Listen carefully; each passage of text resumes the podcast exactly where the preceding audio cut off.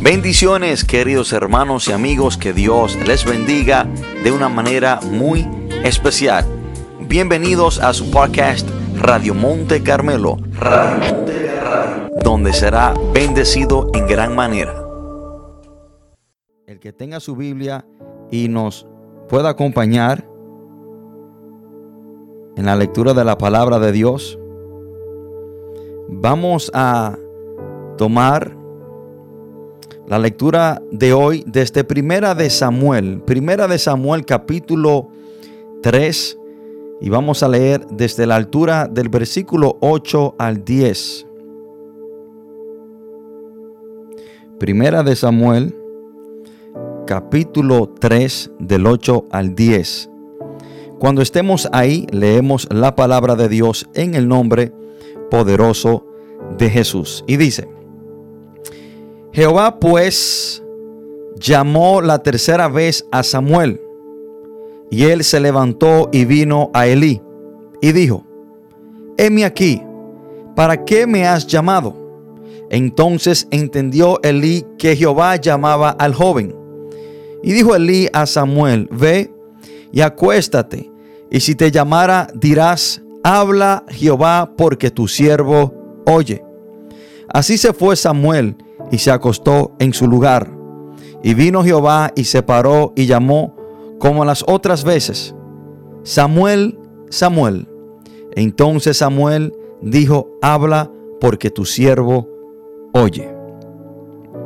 Oremos. Padre, en el nombre poderoso de Jesús, te damos gracias, gloria y honra. Te adoramos Dios, te bendecimos y te exaltamos. Padre, gracias por cada persona que nos está escuchando en este momento. Y te pido Espíritu Santo de Dios que abra el corazón, el entendimiento de cada uno de ellos, Señor, para que tu palabra cause un cambio, una transformación en cada una de sus vidas. Te pido Espíritu Santo de Dios que sea usted tratando con cada uno de ellos de una manera personal, que sea usted Dios de la gloria, rompiendo cadenas, que sea usted Señor eterno, trayendo nuevas revelaciones y que sea usted, Señor de la gloria, tratando con las áreas de las personas, Señor, en las cuales usted entiende, Dios eterno, que necesitan, Dios de la gloria, su guianza. Padre, yo le pido que este mensaje sea para bendecir. Que este mensaje, Señor, sea para guiar, para instruir, para fortalecer a cada persona que ha de escucharlo. Padre, todo esto te lo pedimos en el nombre poderoso de Jesús. Amén y amén. Hermanos, hoy quiero compartir este mensaje bajo el título Habla porque tu siervo oye. Habla porque tu siervo oye. Y debo decirle, querido hermano y amigo que me escucha, que esa debe ser nuestra actitud desde el momento que nosotros leemos la palabra de Dios. Desde el momento que usted decide abrir la Biblia, desde el momento que usted toma ese santo y poderoso libro en sus manos y usted lo abre, usted debe de tener la actitud que tuvo Samuel. Usted debe de decirle a Dios, habla porque tu siervo oye. No hay otra actitud con la cual nosotros podemos o debemos leer la palabra. Porque desde el momento que usted abre ese libro es Dios mismo hablando con usted. Hoy en día, hermanos y amigos, esta no es la actitud que tenemos hacia la palabra de Dios. Muchas veces tomamos la palabra de Dios, hermano, como que si es Mateo que nos está hablando. Como que si es el apóstol Pablo por medio de sus cartas paulinas que nos está hablando. Muchas veces leemos la palabra de Dios, hermano, como que si fuera Juan, Marcos o Lucas que nos estuvieran hablando. Muchas veces leemos la palabra de Dios, hermano, como que si fuera Moisés o Santiago que nos, nos, estuviera hablando. Pero no, mi querido amigo y hermano que me escucha, desde el momento que usted decide leer la Biblia, es Dios mismo hablando con usted. Por lo tanto, la actitud de Samuel debe ser nuestra actitud cuando nosotros leemos este santo y glorioso libro llamado Biblia. Debemos de decirle a Dios, habla porque tu siervo oye. Hermanos, ¿y qué es la Biblia? ¿Qué contiene la Biblia? La Biblia, mis queridos hermanos, es la mente de Dios. La Biblia contiene el estado del hombre, el estado miserable, el estado pecaminoso, el estado horrible de estar separado de Dios. La Biblia contiene el estado mísero en la cual la humanidad ha caído por el pecado. Pero la Biblia también contiene el camino glorioso de la salvación, el cual es por medio de Cristo por perdón de nuestros pecados. Aunque la Biblia contiene el estado miserable del hombre, también la Biblia contiene cómo nosotros podemos regresar al Padre, cómo nosotros podemos ser reconciliados con el Padre y no estar en ese estado miserable, culpable de nuestro pecado. La Biblia, hermanos, contiene el destino de los pecadores. La Biblia nos dice para dónde irán todos aquellos que mueran culpables de pecado. La Biblia nos dice para dónde irán aquellas personas que mueran practicando el pecado. Pero también la Biblia contiene la felicidad gloriosa de los creyentes, de todos aquellos que le hayan entregado su vida a Cristo Jesús, de todos aquellos que caminen de acuerdo a su santa y poderosa palabra. Las doctrinas de la Biblia son santas, sus preceptos son obligatorios, sus historias son verdades, aunque los científicos quieran decir lo contrario, aunque los científicos quieran decir que las historias que están plasmadas en este glorioso y santo libro que tenemos llamado Biblia, aunque ellos quieran decir que nada de esas cosas sucedieron, hermano, la Biblia y todo su contenido es, es verdadero. Sus historias son verdades. Si la Biblia me dice que había un gigante llamado Goliat, yo lo creo. Si la Biblia me dice que a Jonás se lo tragó un gran pez, yo lo creo. Hermano, porque es la misma palabra de Dios revelada para el hombre. Y es imposible de que Dios mienta. Y debemos de entender que las decisiones de la Biblia son inmutables. El leerla te hace sabio. La sabiduría del hombre proviene de la lectura y del estudio y del sometimiento a la palabra de Dios. Lo que a ti te hace sabio, mi querido amigo y hermano que me escucha, no es que tú haya ido a la universidad, no es que tú tengas tres o cuatro títulos colgando en tu oficina. Lo que a ti te hace sabio, dice la palabra de Dios, que es el temor a Jehová. En Proverbios capítulo 1 dice la palabra que el temor a Jehová es el principio de la sabiduría. Lo que a ti te hace sabio es cuando tú conoces a Dios por medio de su palabra y tú comienzas a caminar bajo el temor de Dios. Hermanos, la Biblia, cuando tú la crees, te hace estar seguro en las promesas de Dios. Te hace estar seguro en lo que Dios nos dice por medio de ella. Cuando tú practicas la Biblia, te hace santo. El tú leerla, el tú vivirla, el tú practicarla, te hace un hombre santo, o sea, separado del mal. La Biblia contiene la luz para dirigirte. En este mundo oscuro que cada día se torna más oscuro por el pecado, la Biblia es esa lámpara a tus pies de acuerdo el Salmo 119, versículo 105. Pero también la Biblia es la comida para sustentar al creyente y consolar a aquel que está triste y abatido. La Biblia es el mapa del viajero, el bastón del peregrino, la brújula del piloto, la espada del soldado. Y es una carta de amor de parte de Dios, de parte de un Dios santo, de parte de un Dios perfecto para una humanidad mala agradecida, para una humanidad mala, para una humanidad la cual se torna cada día más rebelde contra aquel que le ama. Eso es la Biblia. Y debemos de entender, hermano, que Cristo es su gran tema. Está diseñada para nuestro bien y la gloria de Dios manifestada por ella. La palabra de Dios debe llenar la memoria. La palabra de Dios debe gobernar el corazón y guiar los pies, nuestras decisiones, nuestros sentimientos, nuestros pensamientos deben ser guiados por la palabra de Dios. Hermanos, debemos leerla despacio y con frecuencia y mientras la leemos despacio y con frecuencia debemos orar para que sea Dios que nos enseñe sus grandes verdades. La Biblia es un tesoro, es un paraíso de gloria, un río de placer. La palabra de Dios implica la más alta responsabilidad. Recompensará el trabajo de todo aquel que camine sometido a ella. Pero también la Biblia condenará a todos los que se, burla de, se burlan de ella y de su contenido sagrado. Y hoy, mi querido hermano y amigo que me escucha, vengo a hablarte de cuál debe ser nuestra actitud cuando leemos la perfecta, inmutable, soberana, gloriosa, infalible palabra de Dios.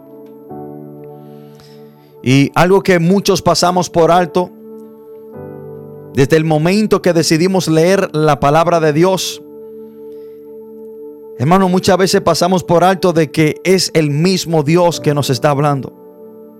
Por lo tanto, nuestra actitud debe ser, cuando estamos leyendo la palabra de Dios, habla Jehová porque tu siervo escucha. Hermano, muchas veces tomamos la Biblia y la leemos como un libro de historia o, la leemos, hermano, no teniendo pendiente de que es el mismo Dios que nos está hablando de una manera directa y personal.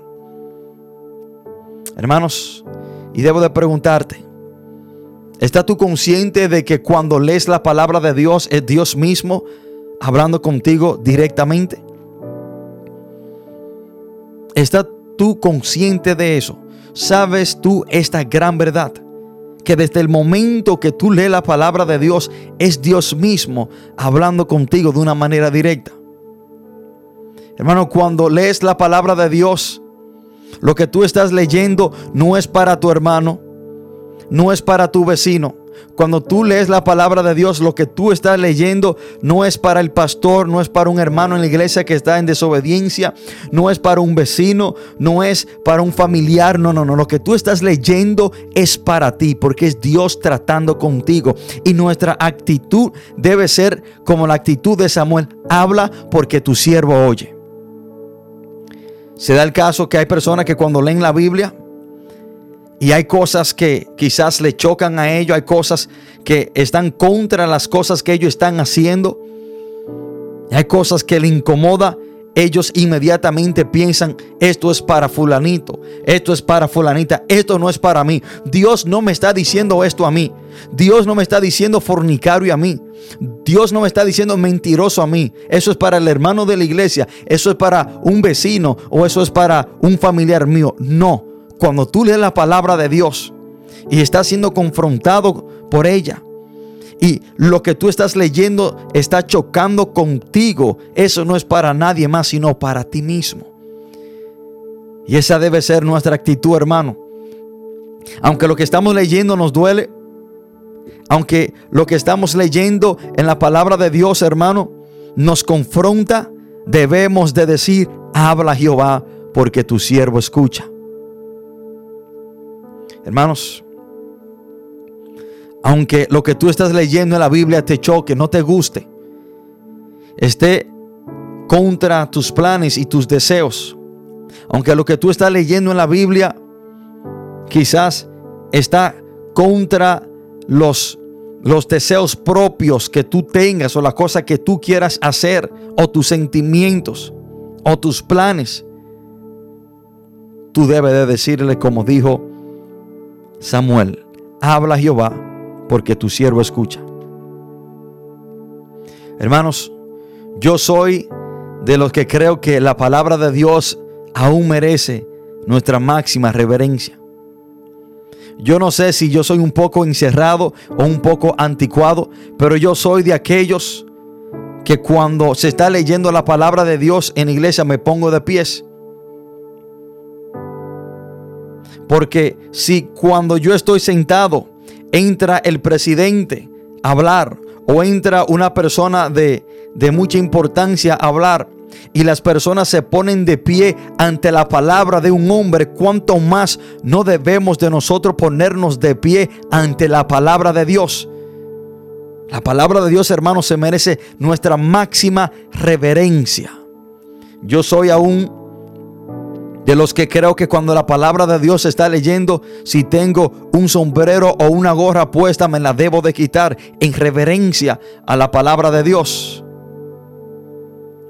Yo soy, hermano, de los que aún creo que cuando la palabra de Dios se está predicando o se está leyendo, y alguien me quiere hablar o me quiere hacer una pregunta o yo tengo que decir algo, mejor es quedarme callado porque cuando la palabra de Dios se está leyendo es Dios mismo que está hablando. Y como si Dios está hablando, yo voy a hablar o voy a, interrumpir al Dios glorioso y todopoderoso. Porque si entendemos que la palabra de Dios, hermano, eh, porque si entendemos que la Biblia es la palabra de Dios y cuando se está leyendo, Debemos de estar conscientes de que es Dios mismo que nos está hablando.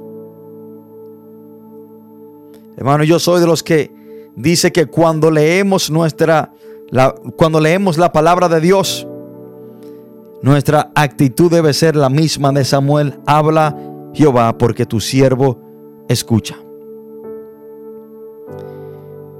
Y esta historia, hermanos, la historia de Primera de Samuel, capítulo 3 del 8 al 10. En el contexto de esta historia, cuando Samuel era aún un joven, él administraba en el templo de Jehová. Y Dios comenzó a llamar a Samuel desde una muy temprana edad y le comenzó a hablar. Pero Samuel confundía la voz de Dios con la voz de un hombre llamado Eli. Escuchen esto. Dios le estaba hablando, pero Samuel creía que cuando Dios le hablaba, era el hombre que le hablaba, era Elí. Y escuchen esto, mis queridos hermanos. ¿Cuánto más no está pasando esto hoy en día? ¿Cuántas personas no hay en la iglesia? Que Dios le habla por medio de un mensaje, que Dios le habla por medio de su palabra. Y ellos inmediatamente piensan que es el hombre que le está hablando. Déjeme explicarle. Cuando el predicador, el mensajero, el pastor predica un mensaje, y lo que el pastor o el predicador ha predicado te choca, es exactamente y va contra lo que tú estás haciendo. Y cuando ese mensaje es para ti, inmediatamente la persona piensa que es el hombre humanamente hablándole, porque quizás ha escuchado algo de su vida, porque quizás está usando el púlpito para tirarle piedras. Entonces, hermano, hay personas que Dios le habla, pero ellos confunden la voz de Dios con la voz del hombre. Ellos dicen, no, no, esto no es Dios que me está hablando. Eh, eh, esto es el pastor, esto, esto es el predicador que a mí me está hablando. Porque él quizás escuchó, porque él quizás se enteró de lo que yo estoy haciendo. Y mira cómo me está tirando pullas, mira cómo me está tirando piedra, mira cómo me está acusando. Hay personas hoy en día en las iglesias que están confundiendo la voz de Dios con la voz del hombre. Y hay personas que se han ido de las iglesias porque piensan que el mensaje fue directamente para ellos. Y piensan que fue el hombre que, le, que, le, dio ese mensaje. Que fue el hombre que hizo eso de una manera humana para, para abochornarlo o hacerlo sentir mal. Pero no, mi querido hermano y amigo que me escucha. No confunda la voz de Dios con la voz del hombre. Hermano, si el mensaje te confronta, si el mensaje tiene que ver con algunas áreas de tu vida que no están bien, tú tienes que darle gracias a Dios y en medio de ese mensaje decirle, habla Jehová porque tu siervo escucha. Cuando usted es confrontado con el mensaje o por la palabra de Dios en alguna área de su vida, en vez de usted enojarse, dele gracias a Dios porque Dios te tiene en cuenta. Y lo que Dios te está diciendo es para librarte de muchos males venideros. Cuando el mensaje te confronta, no confunda la voz de Dios con la voz del hombre, así como hizo Samuel. Samuel confundió la voz de Dios por la voz de Elí. En vez de usted enojarse, en vez de usted incomodarse o irse de la iglesia, tírese de rodillas y, y dígale, habla Jehová porque tu siervo escucha. Hermanos, cuando Dios nos amonesta, cuando Dios nos habla, es por nuestro bien.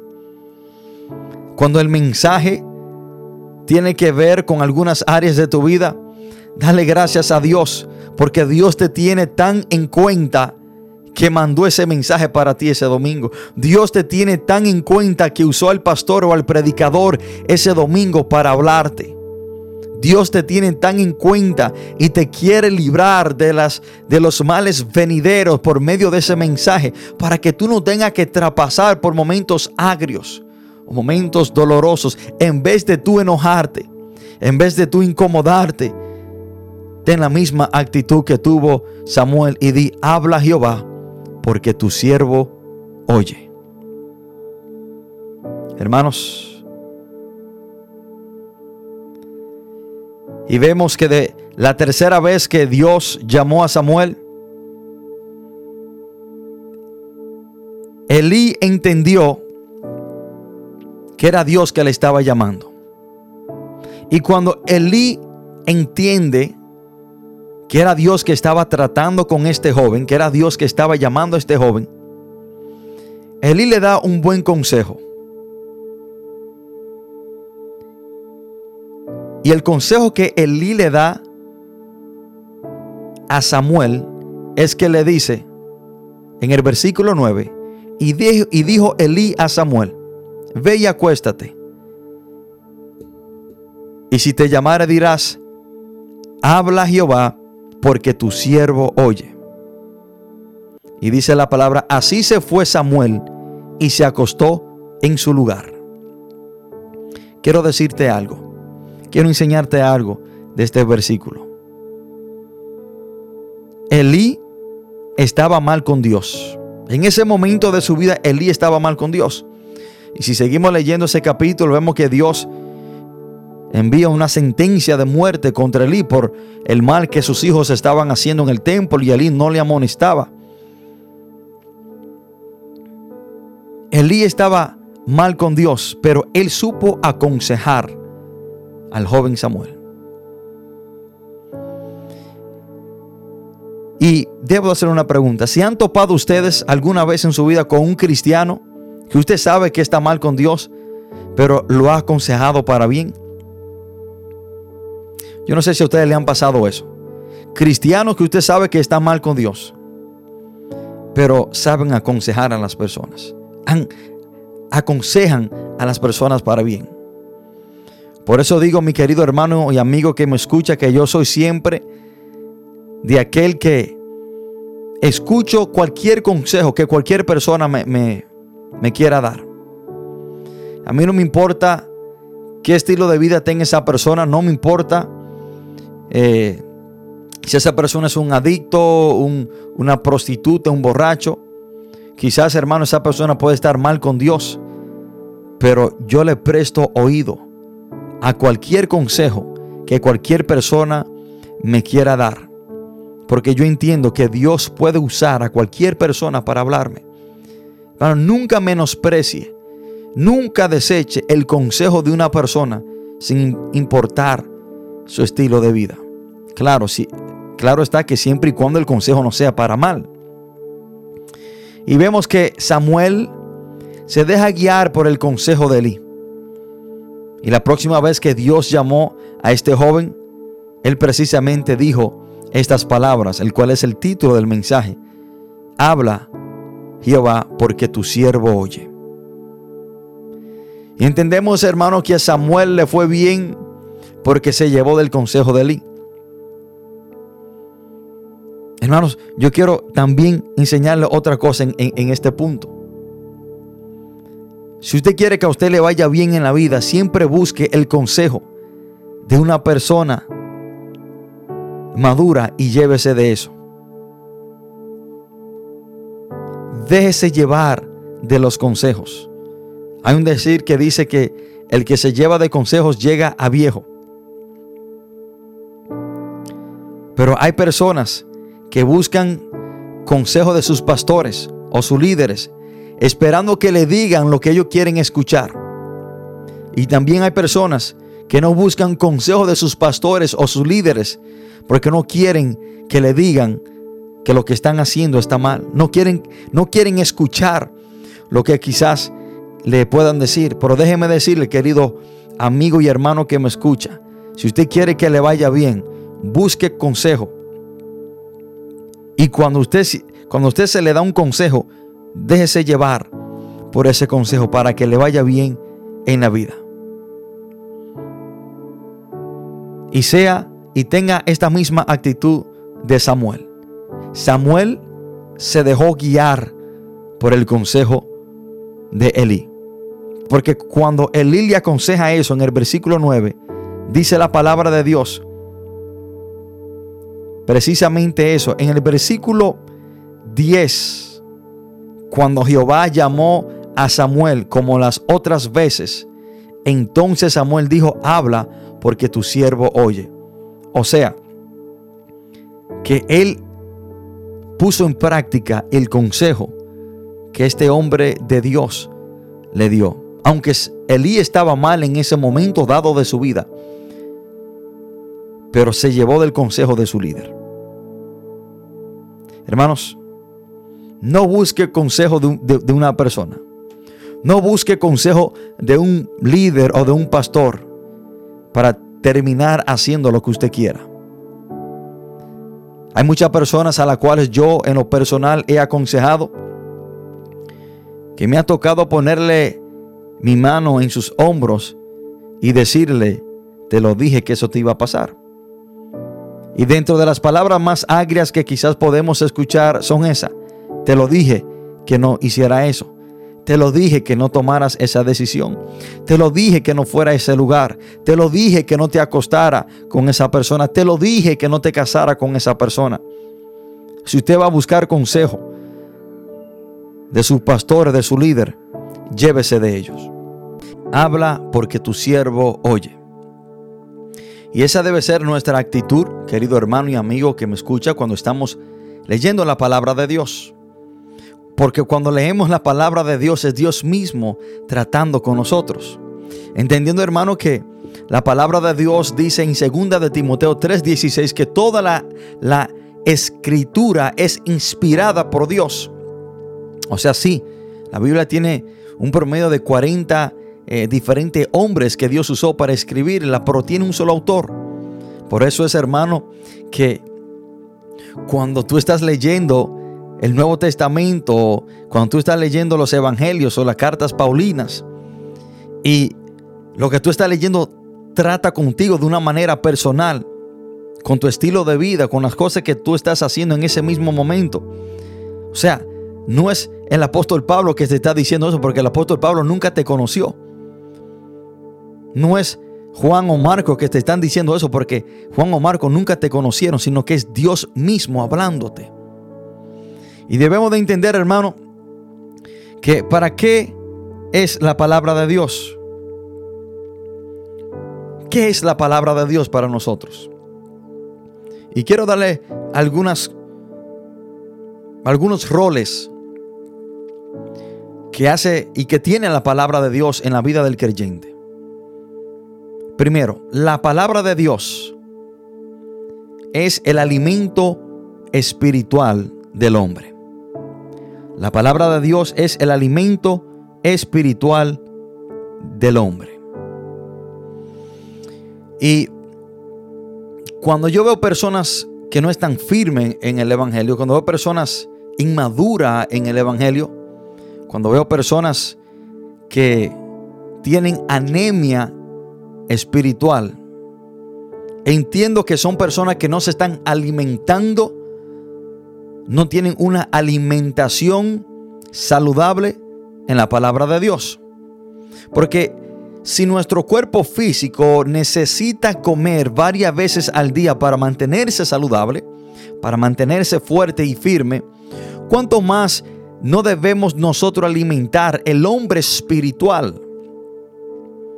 Mateo capítulo 4, versículo 4 dice la palabra Jesús hablándole a Satanás. Porque no solo de pan vivirá el hombre, sino de toda palabra que sale de la boca de Dios. O sea, que el pan del hombre espiritual es la palabra de Dios. Hermano, y por esta razón es que vemos cristianos anémicos, que por cualquier viento, por cualquier tormenta, el viento solo lleva, se caen. Que por cualquier situación se van de la iglesia. Que por cualquier problema, hermanos, salen de la iglesia. No tienen una firmeza, no tienen una buena alimentación, no tienen madurez, no tienen firmeza en el Evangelio porque no se alimentan, no alimentan el hombre espiritual, no alimentan su alma. Hermanos, y si para nosotros mantenernos vivos y saludables debemos de comer varias veces al día, cuanto más esto nos, nos debe de aplicar en el ámbito y punto de vista espiritual. Y hay un decir que dice que tú eres lo que tú comes. Tu salud depende de lo que tú comes, de lo que tú consumes. Si tú estás consumiendo comida chatarra, tu salud será mala te vas a enfermar, nunca será fuerte, nunca eh, estará saludable. Bueno, eso mismo se lo podemos aplicar a la palabra de Dios, a nuestra alimentación espiritual. Si lo que tú constantemente estás consumiendo es la chatarra del mundo, es cosas del mundo, si eso es lo que tú lees, si eso es lo que tú ves, si esto es lo que tú escuchas, bueno, tu salud espiritual también será mala. Hermano, leer la palabra de Dios es vida. Y debemos de entender, o leemos la palabra de Dios o nos vamos a morir. ¿Qué haremos? Porque si el leer la palabra de Dios es la alimentación para el hombre, y si para alimentar y, y si para mantenernos vivos debemos de alimentarnos, lo que significa es, hermano, que si no leemos la palabra de Dios vamos a morir. O sea, esto es cuestión de vida o muerte. El, leer la palabra de Dios, hermano, es cuestión de vida o muerte. Porque el que no come eventualmente se muere. Y hay personas, hermano, que no se han desarrollado en el Evangelio en los caminos de Dios porque no fueron alimentados de la manera correcta. Primera de Pedro capítulo 2 versículo 22 dice, como bebés recién nacidos, deseen con ganas la leche espiritual pura para que crezcan a una experiencia plena de la salvación. Pidan a gritos ese alimento nutritivo. Esta es la traducción Nueva traducción viviente. ¿Por qué hay muchos hermanos dentro de las iglesias? Hermanos que tienen 20 y 30 años en el Evangelio y aún se comportan como niños. ¿Por qué? Es muy probable que sus líderes o sus pastores no le dieron la alimentación adecuada, no le dieron esa leche espiritual. Porque para un niño desarrollarse y para un niño crecer saludable se le tiene que dar leche. Dentro del desarrollo de un niño, el alimento más necesario y esencial y el, y el único alimento que sí puede comer o tomar es leche.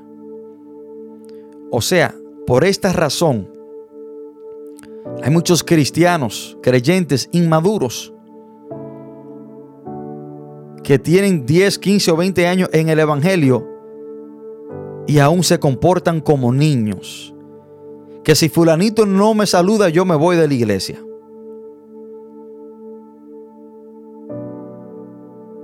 Que y usted lo ve siempre en enemistad y contienda y problemas dentro de la iglesia y por cualquier cosa, hermano, se enojan, se van, se quieren ir y hay que caerle atrás para persuadirlo que se queden. Pero ¿por qué vemos esta inmadurez? Bueno, no todo el tiempo, pero muchas veces es porque no se alimentaron de la manera correcta. Por eso es, hermano, que yo como pastor, mi, mi, mi mayor y mi principal labor dentro de la iglesia es de yo alimentar a las ovejas. El trabajo más importante del pastor es de alimentar a sus ovejas. Pero ¿qué está sucediendo hoy en día en las iglesias? Bueno, que los líderes o los predicadores o los pastores están entreteniendo a sus miembros ya no enseñan la palabra de Dios, ya no se enfocan en, en, el enseñar la palabra de Dios. Cuando se paran detrás de un púlpito, su enfoque es causar una emoción en el pueblo, que le aplaudan, que griten. Vienen a los púlpitos a profetizar, a hablar en lenguas. Vienen a los púlpitos a decretar hablar de lo que Dios, entre comillas, ha hecho con, e, ha hecho con ellos en sus vidas. Hermano, y usted lo ve que la noche entera se van en ese mismo estilo, pero la palabra de Dios no le enseñan. Ya basta de gastar el tiempo detrás de un púlpito. Hablando, hermano, entreteniendo a las personas. Y por esa razón vemos a muchas personas inmaduras en el Evangelio. Pero ¿para qué también nos sirve la palabra de Dios? Bueno, el Salmo 119, versículo 9, dice la palabra, ¿con qué limpiará el joven su camino? Y el salmista da, la contesta de esa pregunta. Dice, con guardar tu palabra. O sea que la palabra de Dios, hermano, es el agente limpiador, es el agua que nos limpia. Cuando usted viene de su trabajo, si usted trabaja en el campo, viene lleno de tierra, sucio, de la única manera que usted puede quitarse esa suciedad, ese lodo, ese, e, e, e, toda esa tierra es con el agua. O sea, que no hay manera que tú te puedas limpiar de tus malas costumbres del mundo no hay manera que tú puedas despojarte de todo, todas esas manchas sucias, pecaminosas del mundo, si no es por el lavamiento de la palabra de Dios. Y ahí vamos a lo mismo, porque usted quiere que hay muchas personas dentro de las iglesias, aún hermano, haciendo la misma cosa que hacían antes, en la misma suciedad, en el mismo lodo, en la misma mugre. Bueno, porque la palabra de Dios no lo ha limpiado, no la leen. Miren lo que dice Efesios 5, 25 y 26. Maridos, amar a vuestras mujeres, así como Cristo amó a la iglesia y se entregó a sí mismo por ella. Miren lo que dice el 26. Para santificarla, habiéndola purificado en el lavamiento del agua por su palabra. O sea, dice la palabra de Dios aquí, hace una referencia, una, una similitud a que la palabra de Dios es esa agua que nos lava y nos purifica. Hermano, yo mismo puedo hablar de esto. Cuando yo me recién convertí en la prisión federal de los Estados Unidos y cuando yo comienzo a leer la Biblia, habían cosas, hermano, que yo creía que estaban bien. Habían cosas que yo las hacía y yo quería que Dios estaba de acuerdo con esas con esos pecados y esa manera pecaminosa de yo vivir. Pero cuando me encuentro con la palabra de Dios y comienzo a leerla, y la palabra de Dios comienza a tratar conmigo, y yo comienzo a entender que todas esas cosas que yo antes hacía, que creía que estaban bien, Dios la prohíbe. Ahora la palabra de Dios comenzó a limpiar mi vida. no hay manera en la cual tú puedes ser limpiado, purificado de las cosas del mundo, de la suciedad del mundo, si no es por la palabra de Dios. ¿Qué también? ¿Para qué también sirve la palabra de Dios? ¿En qué nos ayuda la palabra de Dios? Hermanos, cuando la palabra de Dios abunda en nuestras vidas, estaremos llenos del Espíritu Santo. Escuchen esto. Una persona la cual no esté llena del perdón, la cual no esté llena de la palabra de Dios, no puede decir que está lleno del Espíritu Santo. Escuchen estos dos versículos bíblicos. Efesios capítulo 5, versículo 18. Dice, no os embriaguéis con vino, en la cual hay disolución. Antes bien, sed llenos del Espíritu Santo o sed, llenos del Espíritu. Miren lo que dice Colosenses capítulo 3, 16. La palabra de Cristo more en abundancia en vosotros, enseñándoos y exhortándoos unos a otros en toda sabiduría, cantando con gracia en vuestros corazones al Señor con salmos e himnos y cánticos espirituales. Miren cómo inicia este texto la palabra de Cristo more en abundancia en vosotros. O sea, Efesios 5:18 dice que debemos, perdón, que debemos de estar lleno del Espíritu Santo. Pero Colosenses 3:16 dice que tenemos que estar lleno de la palabra de Dios. O sea, que hay un enlace en la llenura del Espíritu Santo y la llenura de la palabra de Dios. Y una persona que no esté llena de la palabra de Dios, que la palabra de Dios abunde en él, no puede decir que está llena del Espíritu Santo, porque para nosotros caminar en el Espíritu y estar lleno del Espíritu, primeramente tenemos que estar llenos de la palabra de Dios. Hay un enlace entre la llenura del Espíritu Santo y la llenura de la palabra de Dios. Hermano, el estar lleno del Espíritu Santo no es tú hablar en lenguas, brincar y, remolinear en la iglesia. El estar lleno no es el tú profetizar o el tú decretar. Alguna vez eso es mera emociones. Yo identifico que una persona está lleno del Espíritu Santo cuando está llena de la palabra de Dios y camina conforme a ella. O sea, porque para tú estar lleno del Espíritu Santo, tiene que estar lleno de la palabra. Porque para caminar en el Espíritu tenemos que caminar conforme a la palabra. Pero si no estoy lleno de la palabra, ¿cómo caminaré en el Espíritu? O sea, no sé si ustedes me están entendiendo. Y hay personas hoy en día, hermanos, que han mal interpretado qué es estar lleno del Espíritu Santo. Y cuando ellos ven una persona en una iglesia brincar, gritar, hablar en lenguas, tirarse al piso, remover, profetizar, decretar, para ellos eso es estar lleno del Espíritu Santo. No, hermano.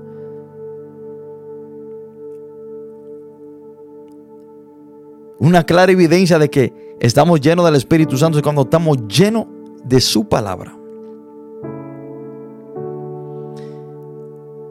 ¿Para qué también nos sirve la palabra de Dios? La palabra de Dios nos sirve para fortalecernos en momentos difíciles. En momentos difíciles, en momentos de debilidad, en momentos, hermano, cuando todo se torna oscuro en nuestro alrededor.